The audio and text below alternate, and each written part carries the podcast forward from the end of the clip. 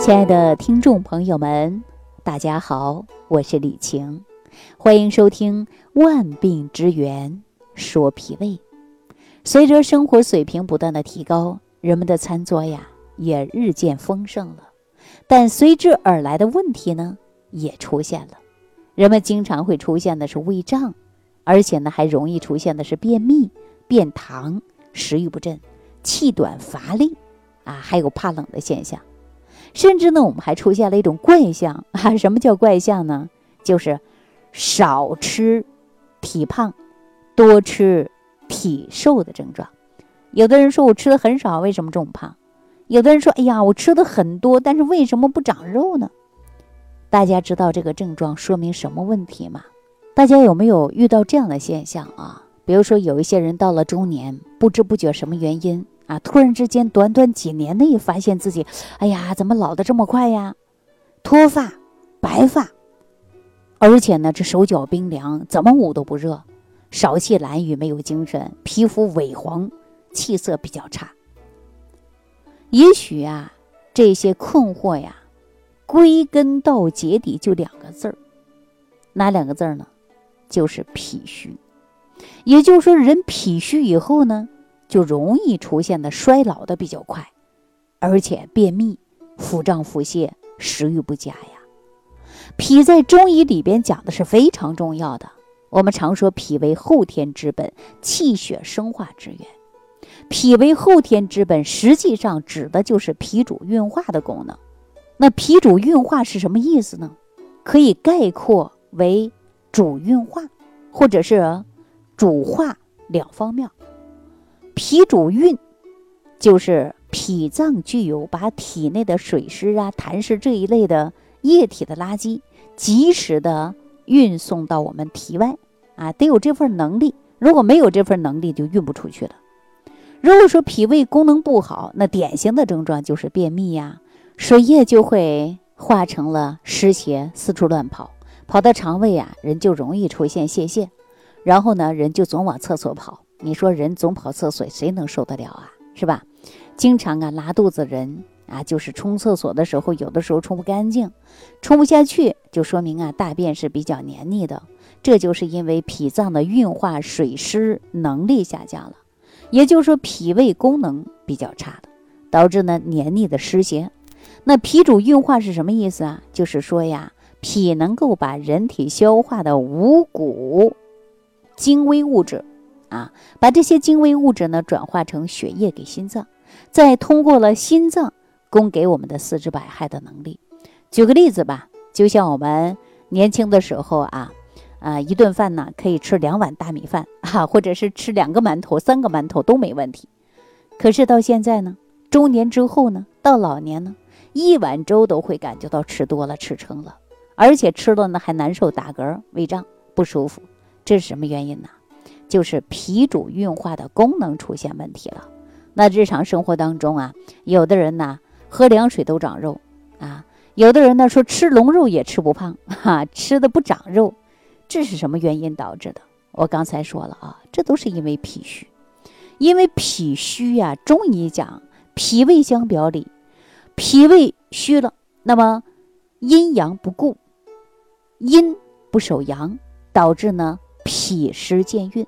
结合之前的一些症状来看呢，主要就是因为人体的阴阳失调，导致代谢减慢，逐渐的在身体当中啊形成了一种湿，这种湿呢，我们也啊叫作为湿邪，啊或者形成了痰湿。我们说痰生百病啊，在我们身体当中慢慢产生了什么病症啊？就是代谢病，消化能力差了，很多种疾病呢自然而然它就出现了。有的呢是水谷精微转化的比较弱，堆成脂肪了；有的人干脆就是虚不受补，没吸收，自然呐就是干吃不胖啊。大家说吃龙肉也不长肉，是不是啊？那我们日常生活当中啊，确确实实很多人出现了这些问题啊。那出现这些问题怎么办呢？大家想过怎么办呢？很多人说不用问，第一个办法就去治啊，对吧？你看，我们很多人用过中医的方法吧？中医会给你开一些健脾益气的四君子丸啊，补脾调胃、生阳益气的补中益气丸啊，大家还喝过补中益气汤吧？那补脾胃益肺气的参苓白术散，或者是益气健脾和胃的香砂六君子丸啊，还有一个叫补气固表止汗的玉屏风颗粒。啊，包括什么归脾丸啊、健脾丸啊、什么左归丸啊、右归丸啊，啊，还有八珍丸啊、十全大补丸等等等等。那从古至今流传下来这么多的健脾、养脾、补脾的名方，那咱们现在的人还在用，为什么呢？大家想过吗？实际上是有两个原因：一，说明从古至今脾胃病就是多发病，在历代医家都注重。要解决的问题，第二个就说明脾胃病的发病原因很多，哪怕是经典名方，也不能一方治百病，对吧？要不然怎么出了这么多健脾养脾的方子呢？所以说呢，这方子很多，而且都是出自于大家的名方，但是一方治百病吗？不是的，是需要我们的辩证之后来对症使用。所以我们常说是药三分毒啊，不能随便用，不能盲目的用。可能很多朋友说了：“哎呀，李老师，我就是因为脾胃不好，怎么补也补不了，怎么调也调不好。”实际上啊，都是需要辩证的，一定要辩证准确，你才能调好。啊，那说到这儿呢，我给大家呀，今天呢带来一款食疗方法。这个食疗方法是非常安全的，是专门啊调补由脾虚导致的阴阳失调。那么，如果说脾虚导致的阴阳失调的朋友，都可以用这个食疗方。什么叫食疗方啊？是非常安全的，人人都能吃的。所以说呢，我给大家选择的就是龙眼肉，你可以用到十二克。带花生皮儿的这个花生，我们就是带衣的花生，要二十五克。大枣呢，可以放到十五克。大枣一定要去核啊。有花生仁啊、龙眼肉啊，加水一块来煮，煮熟呢之后就可以吃了。我刚才说这个量啊是一天的量啊，一天呢要分为两次使用。另外最好呢搭配的就是肚脐贴。说到这个肚脐贴呢，大家可以使用桂圆、花椒、艾绒也要配上。那我呢给大家呢啊讲讲这些方法。啊，大家一定要记住啊！如果你身体出现问题呢，就可以按照这个方法来调，调好你的脾胃，对身体康复呢是有一定的效果的。所以说呢，我们脾胃啊是后天之本，气血生化之源。气血不好，则百病由生。可以说是很多肠胃疾病都是因为脾胃出现了问题引起的。比如说，你看我们浅表性的胃炎呐，糜烂性的胃炎呐，萎缩性的胃炎呐，还有糖尿病等等，这个都是因为脾虚。啊，跟脾虚呢是有关系的，因为我们常说呀，脾胃相表里呀。人一旦脾虚之后，如果不能得到及时的治疗，人体就会出现久瘀化火成痰湿啊。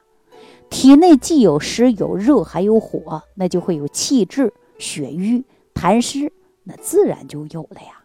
所以说出现这些问题，那咱们呢还能健康吗？所以说要健康还要调脾胃的啊。现在对于胃病的药呢也是非常多，特别是西药。但是这些药呢，给我们带来的问题呢也会越来越多，对吧？那我接下来呢就给大家说这样的一件事儿啊。我们很多人呢说出现脾胃病啊，哎呀，自己不知道怎么去调，中药西药都在用。其中呢，我们认识的一位老干部特别要强啊，他在三十五六岁的时候就感觉到胃总不舒服，隔三差五的就胃疼，有的时候吃饭吃不下去。并且呢，总是消化不好，但是呢，也没当回事儿，因为家里啊，小区门口呢就有药房，哈，有的时候呢疼了，哎呀，就去药房买买点药，回去呢就用上了，一用就缓解了。不过呢，用了一段时间之后啊，又不行了。这不就在前一段时间啊，就是半年之前吧，一个早晨，突然之间他感觉到胃疼，啊，老是感觉到呢这个特别不舒服。说这个胃呀，好像搅在一起了一样的疼。后来呢，他就请假了，到附近的医院去看一下。医生诊断为浅表性的胃炎，给他开了点药回去了。医生给他开了药之后呢，确确实实啊，他吃了以后呢，也好转了，没那么疼了。就这样啊，又坚持了挺了半年。结果呢，这个胃病啊，他。就成了老毛病了，反复性的发作，而且呢，一疼啊，根本就挺不住了。这不就是半年之前呢，他就感觉特别严重，到医院去检查，说已经变成萎缩性胃炎了。后来干脆啊，就一刀切啊，切除了胃的三分之二。很多人都很纳闷，说这个胃病到底是什么原因引起的呀？这个问题主要啊，我告诉大家，就是因为胃气虚损引起的。我们经常说呀，这个胃病啊，一定要靠的就是养啊，不能不当回事儿。咱们常说脾胃是人体的后天之本，气血生化之源，气血不足，身体肯定会出现问题的。而且脾胃是相表里的，中医讲到的五脏的角度来看啊，说脾它是为脏，胃为腑啊，脾为阴，胃为阳。那脾气虚则胃不固啊，说白了就是阴阳失调了嘛。另外呢，气血不足直接导致人的代谢也缓慢了，而且呢，痰湿增多，自然就会出现呢攻击的胃黏膜细胞啊，导致的胃黏膜细胞破坏，而且呢，我们出现了就是浅表性胃炎、糜烂性胃炎和萎缩性的胃炎。那大家想一想啊，这一病啊都病了这么多年了，这就是胃病的三个原因啊，最后呢发展成就是肿瘤了。可以说，人体呢很多疾病啊，都是跟脾胃有直接关系的。哎呀，说到这个脾胃病呢，大家都感觉到这个病啊，其实也挺可怕的。这脾胃不好，身体自然就不会好，是吧？那大家呢可以简单的自测一下脾虚的小方法。很多人说，哎呀，我也不知道我是不是脾胃病，我也不知道我到底是什么问题。大家可以看一下你的舌头，如果说呃这个脾经是沿着咽喉上来的，啊，并落于舌下。那假如说舌头不灵活、僵硬，那可能就是脾经出了问题。如果说你要近期发现说话有点不利索、不爱说话，可能啊最近呢压力比较大，导致你呢就是脾的运化功能也会出现失常。那第二个呢就是看呢看什么呢？看到我们口腔的口水。中医讲脾在夜为咸，如果说最近两天你早上起来呀，枕头上经常有流口水。那也是因为有脾虚的现象。那小孩子为什么流口水啊？就是因为小孩啊在长身体的时候，所以小孩呢都会有啊脾虚的现象。你看很多小孩特别喜欢吃土，哈，中医讲啊说这个脾和土呢它是相对应的，所以说叫脾土嘛。那大家还可以看什么呢？看自己的嘴唇啊。我说到这儿的时候，大家可以对着镜子自己看一下，或者拿出手机照一下啊。你看你的嘴唇是不是特别干？如果说脾虚的人早晨起来嘴唇的颜色呀都是比较淡的，而且呢脾的功能啊很好，你的嘴唇就会丰满圆润。如果说脾不好啊，那么你的嘴唇也能看得出来，就会变得越来越薄，或者是呢通常啊脾虚的问题呀，大家会感觉到胃里边呢常常的隐隐作痛啊，大家可以看一下。那还有呢，从舌头看有没有齿痕嘛？如果说你舌头上啊。呃，这个外在的边缘上齿痕比较多，那就说明啊，你还是有脾虚的现象。如果说脾虚，那舌体呢就会出现肥大，然后呢齿痕的迹象就会比较明显 哈。如果大家检查出来了这些症状你都有，那不妨呢对照一下自己的情况，您看看自己是不是脾虚。如果脾虚的情况呢，一定要高度的重视起来，因为脾胃不好啊，确实可以产生各种各样的疾病啊。希望大家注重养护好您的脾胃。好了，今天呢给大家讲到这儿，感谢收听，下期节目当中再见。如果本节目对您有帮助，请点击屏幕右上角转发分享，更多人让爱心传递，使更多人受益。感谢您的收听。